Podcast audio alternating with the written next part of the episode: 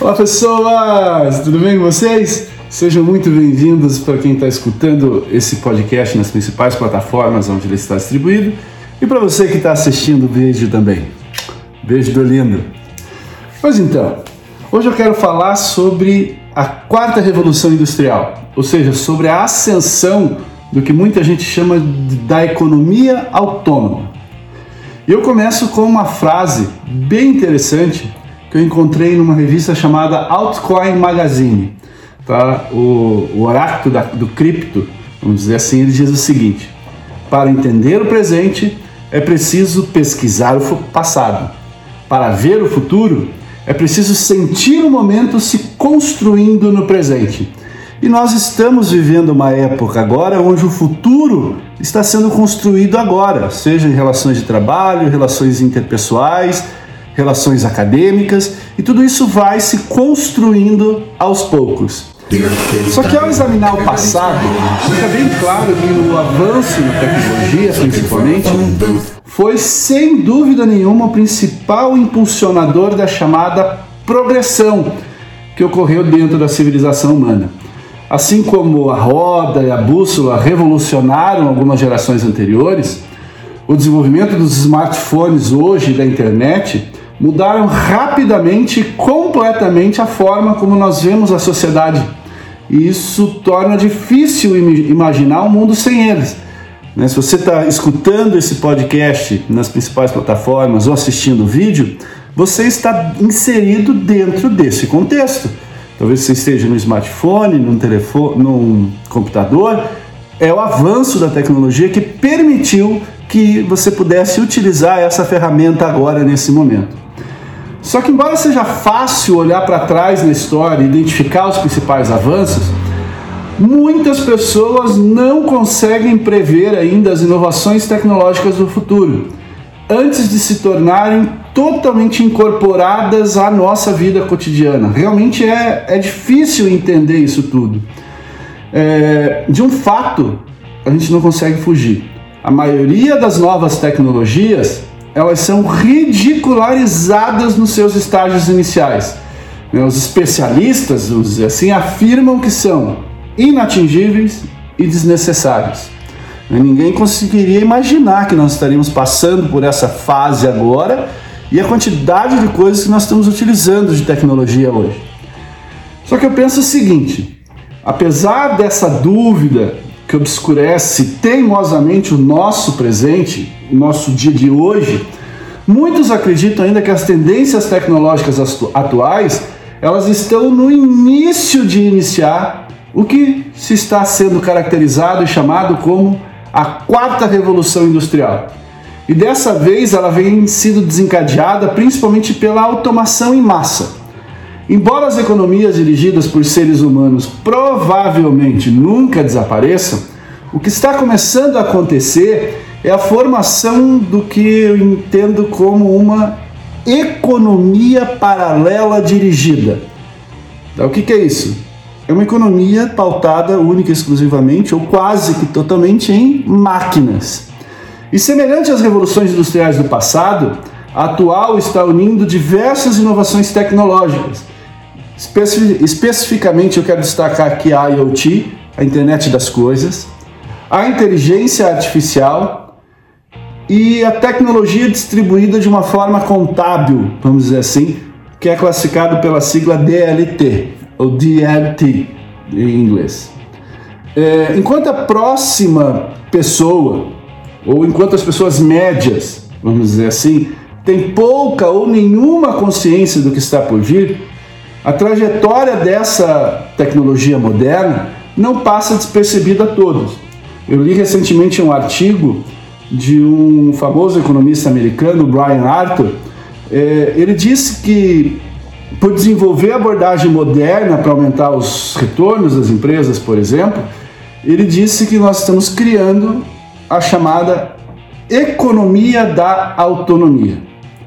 É um dos fundadores do Fórum Econômico Mundial de Davos, por exemplo, Klaus Schwab. É, ele ecoou alguns sentimentos comparáveis a isso e escreveu um livro chamado A Quarta Revolução Industrial. E é com base nesse livro do Klaus Schwab que eu quero trocar algumas ideias e fazer um paralelo das chamadas quatro revoluções industriais que nós tivemos até hoje. Só que antes de olhar mais de perto as tendências tecnológicas atuais, a gente tem que entender quais foram os impactos que as três primeiras revoluções industriais tiveram na sociedade. Então a gente precisa ter um conhecimento histórico que pode ajudar e balizar a imaginar como que a quarta revolução industrial vai impactar o nosso futuro. Nós temos conhecimento já das três revoluções industriais anteriores. Então a gente sabe que elas foram todas impulsionadas por uma série de inovações tecnológicas, essas inovações separadas entre si, né? mas de uma forma todas interconectadas. Elas aumentaram enormemente a capacidade da humanidade de produzir produtos, ao mesmo tempo em que elas diminuíam bastante o insumo necessário para se obter, seja redução de mão de obra, tempo ou materiais. E esses avanços não apenas transformaram a sociedade no sentido econômico, mas também reformularam todo o conceito de como nós percebemos as nossas vidas cotidianas. Em relação à primeira grande revolução industrial, ela aconteceu aí aproximadamente entre os anos 1750 e 1850. E ela foi predominantemente o resultado da capacidade da humanidade de aproveitar duas principais fontes de energia: vapor e carvão. Então, o principal impulsionador da primeira revolução industrial foi uma sucessão de engenharia no motor a vapor, juntamente com a descoberta de um mineral bastante abundante e barato para a época, o carvão. A combinação acabou gerando motores a vapor de combustão, externa, principalmente movida a, carvão, que eram capazes de produzir muito mais energia a um preço mais barato do que nunca se havia imaginado. Então, esse novo insumo levou a grandes transformações na manufatura e foi usado para alimentar mudanças radicais em várias indústrias.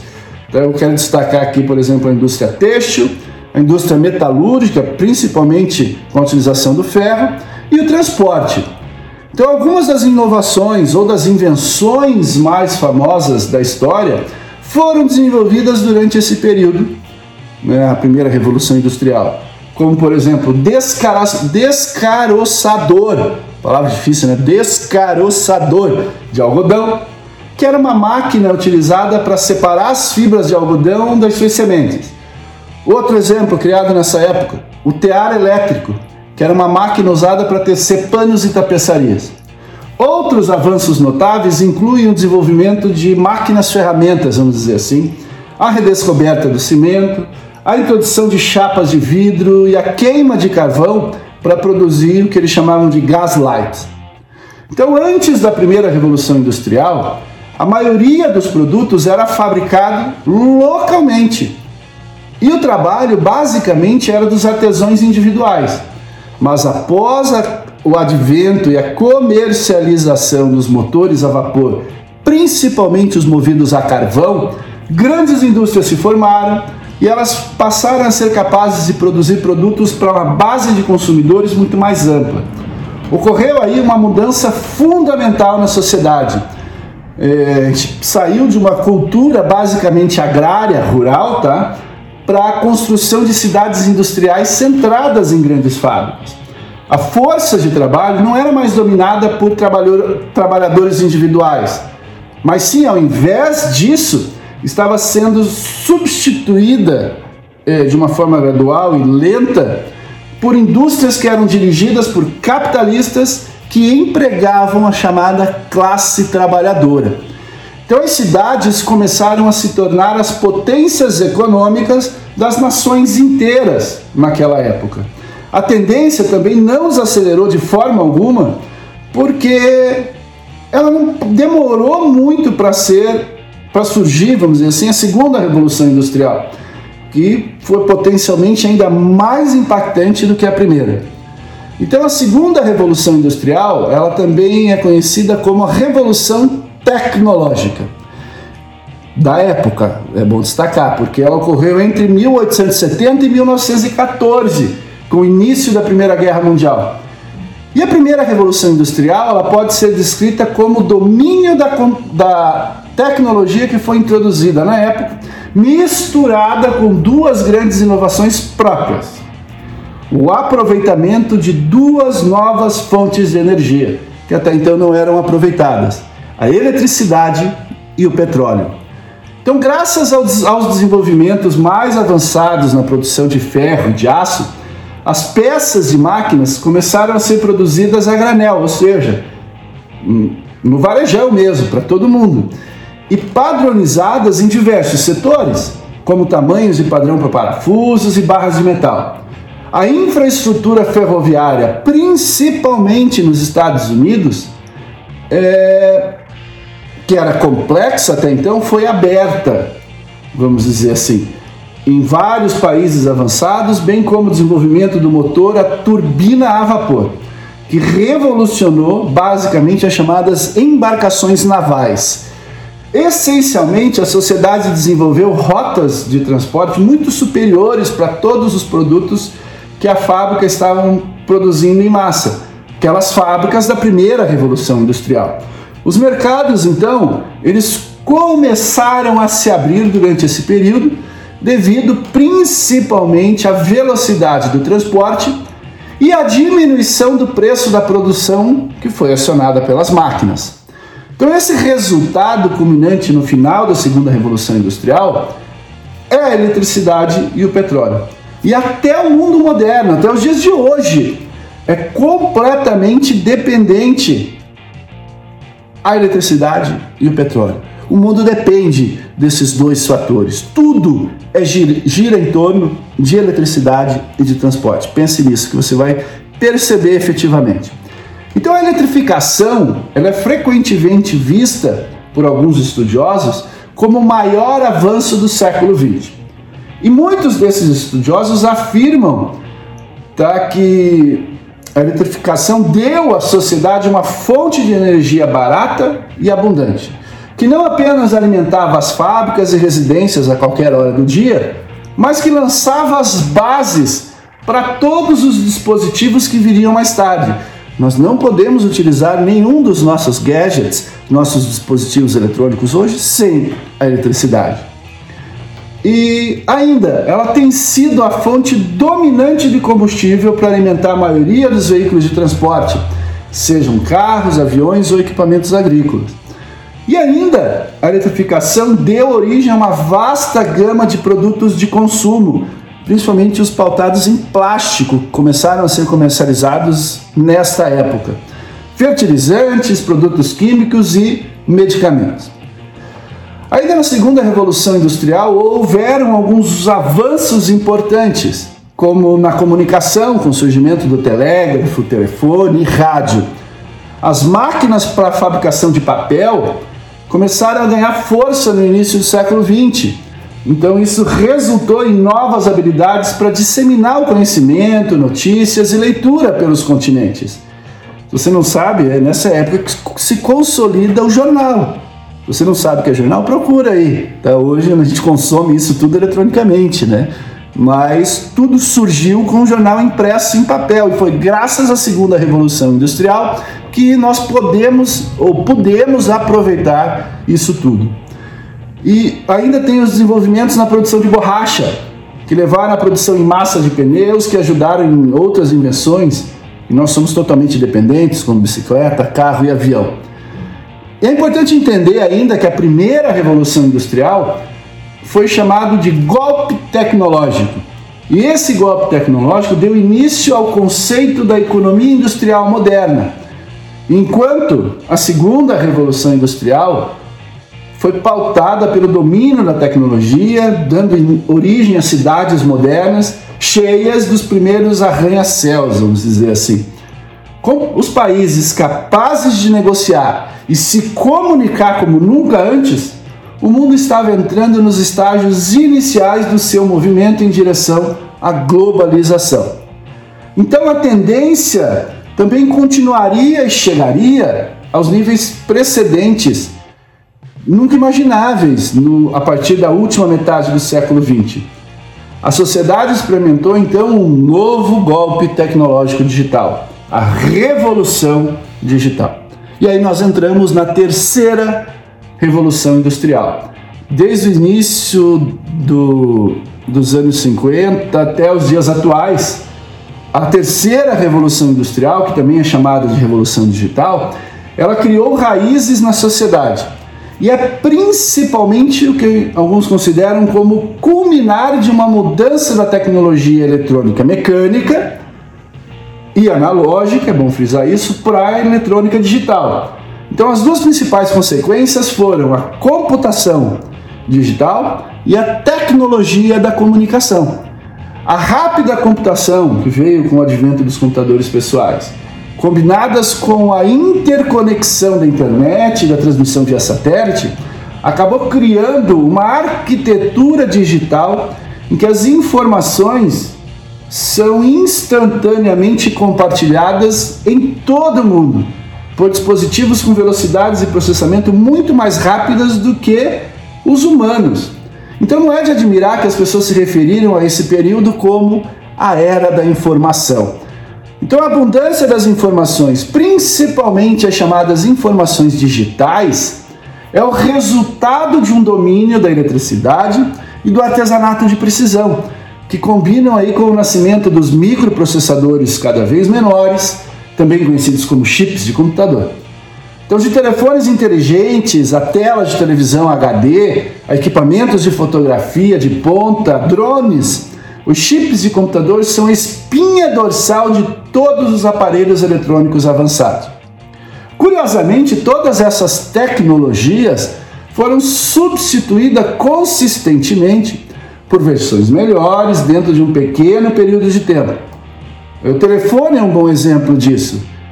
Indo do telefone público para o telefone fixo, para o telefone celular, para o smartphone e agora a gente está começando a vivenciar a biotecnologia dentro desses aparelhos de celular.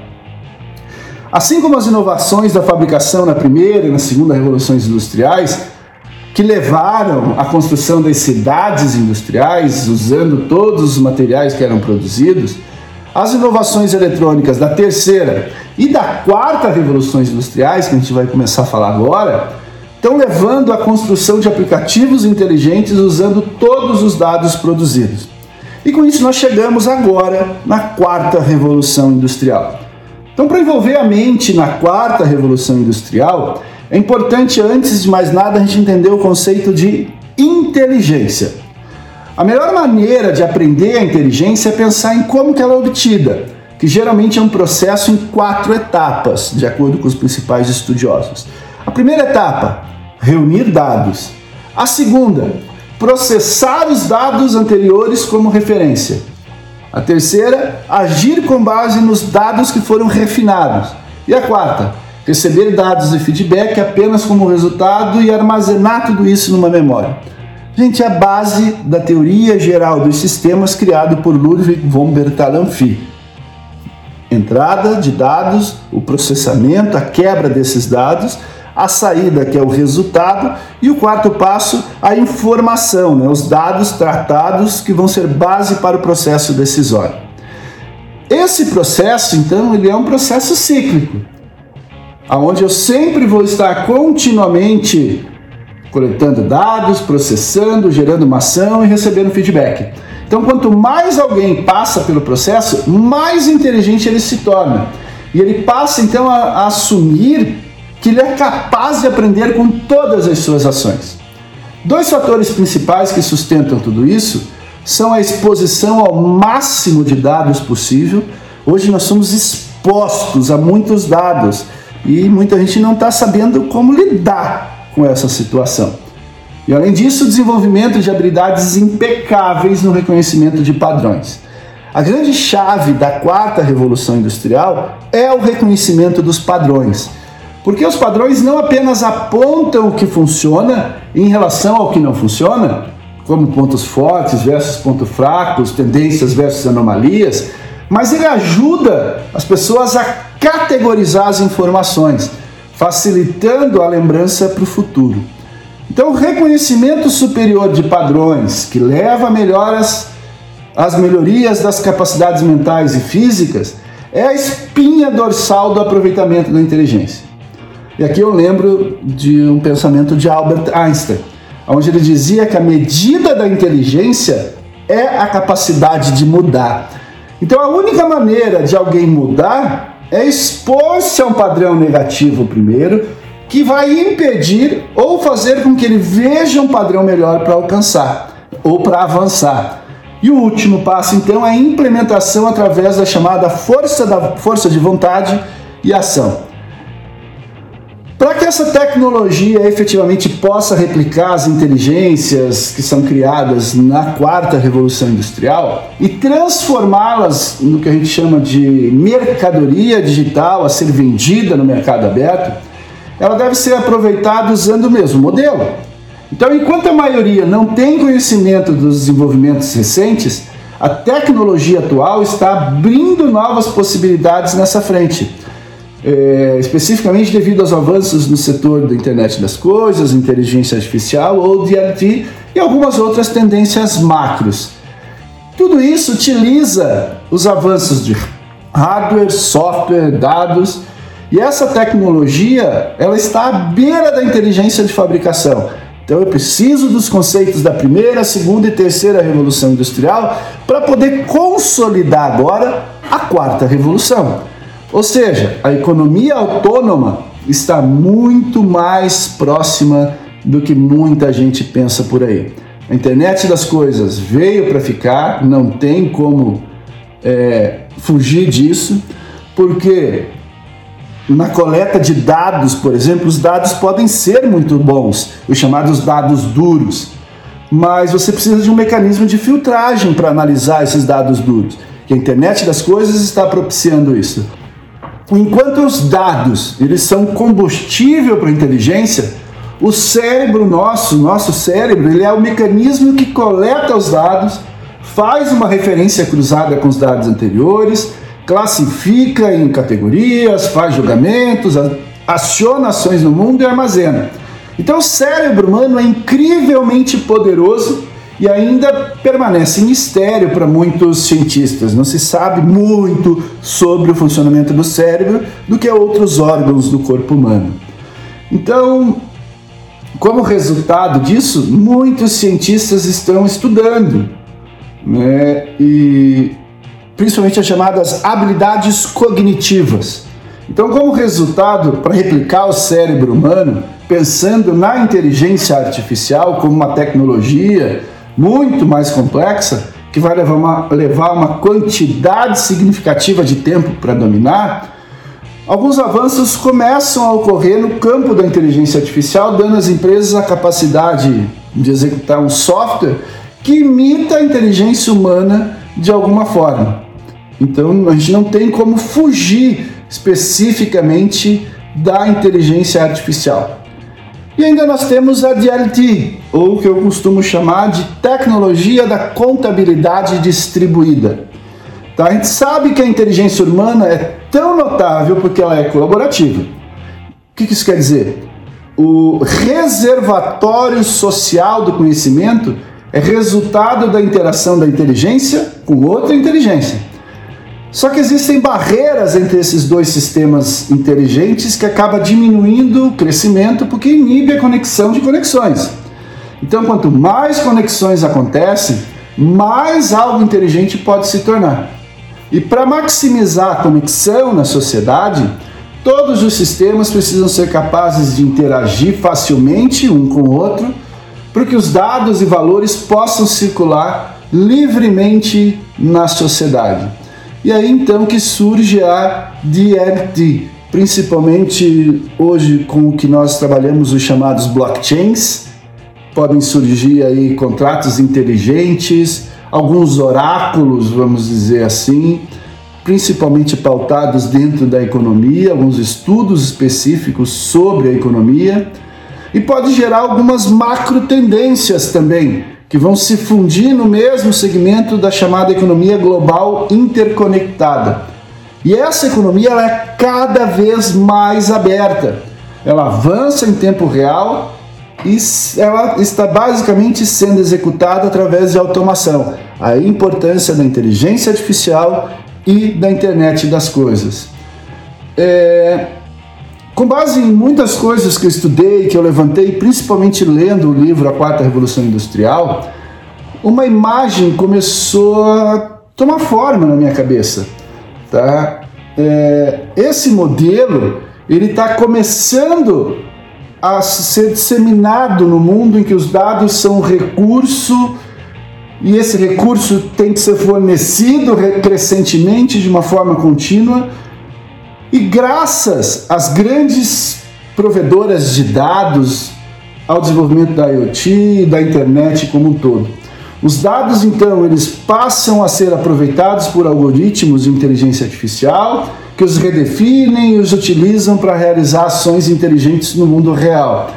Essas ações, então, são facilitadas pela tecnologia da DLT, que conecta tudo, que aciona a reconciliação do comércio e registra tudo dentro de um livro compartilhado, chamados blockchains. Então, depois que as redes são colocadas no lugar, elas funcionam e podem se tornar mais inteligentes com o tempo. Essa é a quarta revolução industrial. E pensando um pouco em questão de futuro, a economia humana não vai desaparecer completamente, mas é seguro dizer que a economia autônoma vai passar cada vez mais a cada ano a consumir a economia humana. A robótica, por exemplo, vai substituir o trabalho manual orientado a dados. Os contratos inteligentes vão ser habilitados pela inteligência artificial e vão substituir o trabalho inteligente, como advogados, contadores, intermediários de terceiros, as posições de entrada e de dados e ajustes de seguros, por exemplo, tudo vai ser feito dentro de um blockchain.